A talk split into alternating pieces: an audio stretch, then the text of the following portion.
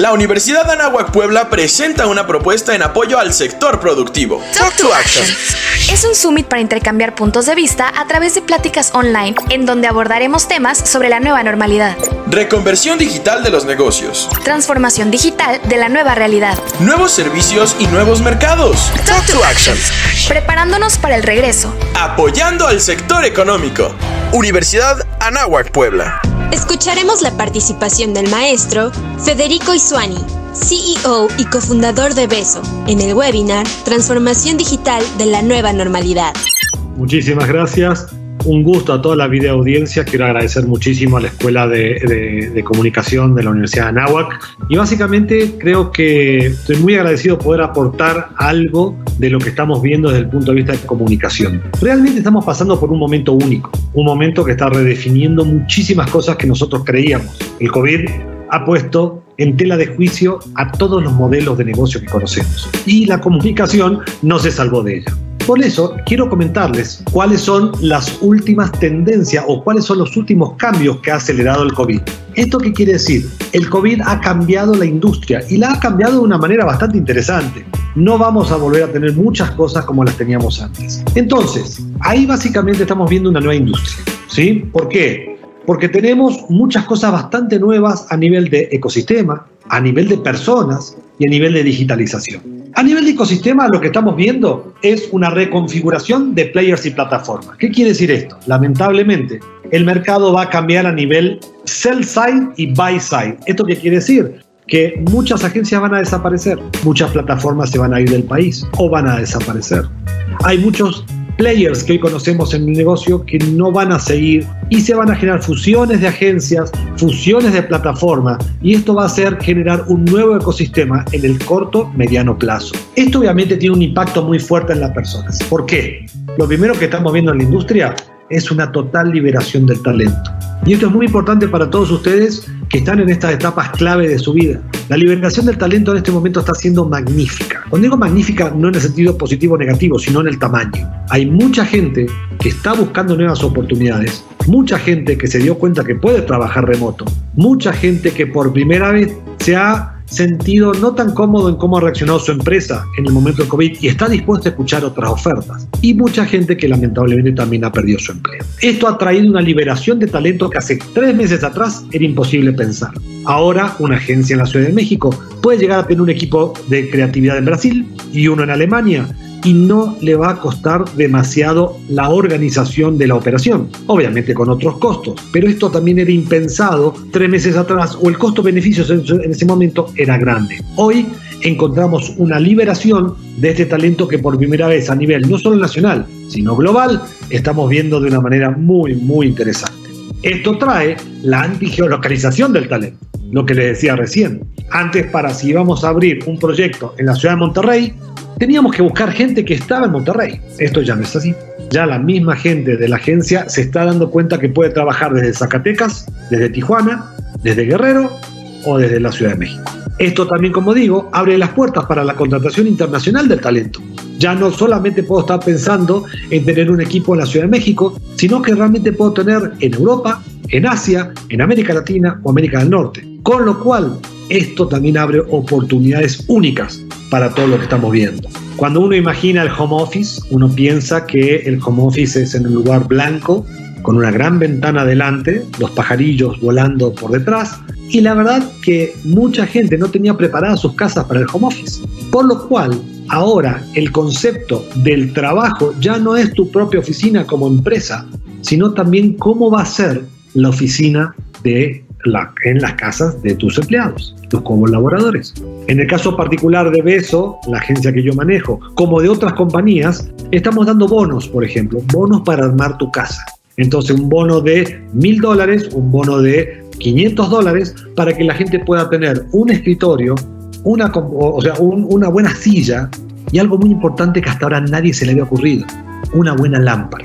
En estos momentos de COVID y estos momentos de Zoom, de Teams, de Meet, las caras, las lámparas pasan a ser claros para qué? Para que la gente tenga una correcta presencia frente a la computadora, frente a la cámara. Todos esos son detalles que uno está descubriendo en este momento al tener que forzadamente ir a trabajar muchas veces a otros lugares y ya no en la oficina. No sé si alguno de ustedes que trabajaba en una oficina y está en su casa no extraña la silla que había en la oficina. Bueno, esto nos está pasando y esto nos trae aparejado la reconfiguración del espacio de trabajo. No se crean que cuando vamos a volver vamos a volver igual. Tenemos ciertas reglas ahora. Sí, regla de distanciamiento, regla de eh, distintas recomendaciones sanitarias, que va a hacer que, por ejemplo, en las oficinas hayan un máximo de personas que se puedan entrar, con un intermedio entre silla y silla de 150, de 150 centímetros. Y piense que eso no es menor. Eso puede cambiar el aspecto total de una oficina.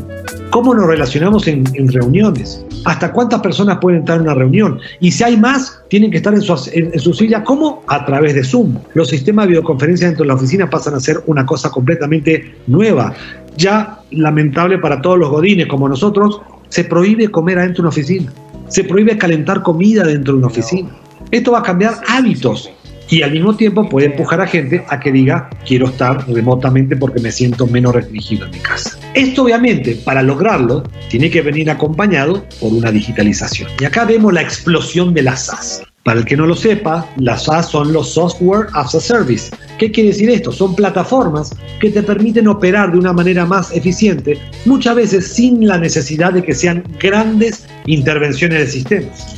¿Esto qué quiere decir? Hay, hay ERPs ahora que son SaaS. ¿Qué quiere decir? Con un fin mensual no puede, y el, modelo de instalación es prácticamente inmediato y muy fácil. Hay sistemas de recursos humanos que son SaaS, que por un X monto mensual que se contrata hasta online directamente, ya el área de capital humano puede tener el manejo de nóminas por completo. Ya no necesito tener esos sistemas tan abultados que teníamos para las medianas empresas y para los pequeños negocios generalmente. Las grandes corporaciones por ahí sí obviamente necesitan seguir teniendo exactamente lo que venían teniendo con algunas mejoras, por supuesto, como hablaba Herbert, pero la SAS en este momento estamos viendo que empieza su reinado y la digitalización de las empresas pasan a mirar por primera vez de una manera mucho más amable y con mejores ojos justamente la contratación de SAS para toda su operación la real digitalización de Haití. Yo les cuento una historia muy interesante, pero ¿sabrían que hasta antes del COVID, nosotros en la agencia tenemos 28 grandes clientes? Son 28 multinacionales. Menos de la mitad aceptaba Zoom. Sus áreas de Haití tenían bloqueadas por completo cualquier tema de videoconferencia. ¿Por qué? Por la seguridad y todo era imposible. No se podía tener Zoom, no se podía tener WeTransfer, no se podía tener Teamworks, o sea, todas estas SaaS que ya son de manejo total, Monday, por ejemplo, no se podían tener porque eran peligrosas para la seguridad. Bueno, les cuento que en 15 días de COVID automáticamente todo se pudo. Ahí es donde nos damos cuenta que en realidad faltaba ganas, faltaba conocimiento. Lo que ha hecho el COVID ha empujado a las áreas de Haití, de las medianas y los pequeños negocios, a, a ver, es un nuevo mundo, lo cual ha forzado la apertura hacia todo este nuevo ecosistema de plataformas. Esto realmente ha traído esa posibilidad de digitalizar y que esa digitalización haya traído estos nuevos modelos de cosas que estamos hablando, por ejemplo el trabajo remoto. Era impensado que para la gente de un banco como Credit Suisse iban a poder estar haciendo transacciones desde su casa. ¿Por qué? Era inaudito pensarlo. Sin embargo, ahora casi todos los Grandes ejecutivos de Credit Suisse están haciendo transacciones de millones de dólares y euros desde su casa. ¿Y por qué se puede ahora? Eso es porque justamente el COVID ha transformado y ha apurado, ha acelerado los cambios y el avance de la digitalización en este sentido. La data como nuevo sustento para las ideas estrategias, y esto tiene que ver mucho con la comunicación. La data ha asomado como el gran, la gran respuesta al manejo de toda esa información que ahora trae aparejado la estabilidad de las nuevas plataformas de escucha, los feeds, las APIs, todo ese, lenguaje que hasta hace poco estaba destinado solamente a programadores, de repente las áreas de data de una agencia de publicidad tiene a matemáticos sentados al lado de creativos. Es divertidísimo. Se les puedo decir que es divertidísimo ver esa situación. Pero lo que empieza a encontrar la data es el sustento para los insights, es el sustento para la creación de estrategia predictiva basada en data. Recuerden que la investigación de mercado, eh, que, fue su fuerte en los 50, 60, 70, nos trajo la información del pasado, qué había pasado, qué podría estar pasando, qué pasó con mi campaña. El mundo digital nos trajo el real time, el saber no solo lo que pasaba, sino lo que está pasando en este momento. La data nos está trayendo la predicción, basado en comportamientos y en patrones que estoy encontrando a través de todos los feeds de información, que va desde la, el page de venta de un cliente, que va desde la escucha a redes sociales o hasta el clima, se pueden programar modelos predictivos para que generen 20 insights y de esos 20 insights estén todos ordenados por capacidad predictiva. ¿Eso qué quiere decir? Si nos vamos con esta idea creativa, tenemos un 91% de llegar a nuestros, a nuestros objetivos. Esta otra que parece más divertida tiene solo 72. ¿Por cuál nos vamos? Imagínense por primera vez la capacidad que tenemos de poder responder información basada en datos. Entonces todo esto es un modelo impresionante, para serles sincero. Está cambiando la forma que vemos la comunicación y la mercadotecnia. Por primera vez, la mercadotecnia, que había sido muy criticada en el pasado, porque a veces era muy efímera, o que los resultados, si había un premio creativo, era mercadotecnia, pero si no se vendía, ah, eso es problema de comercial, por primera vez se puede, tiene una accountability basada en data de lo que está logrando.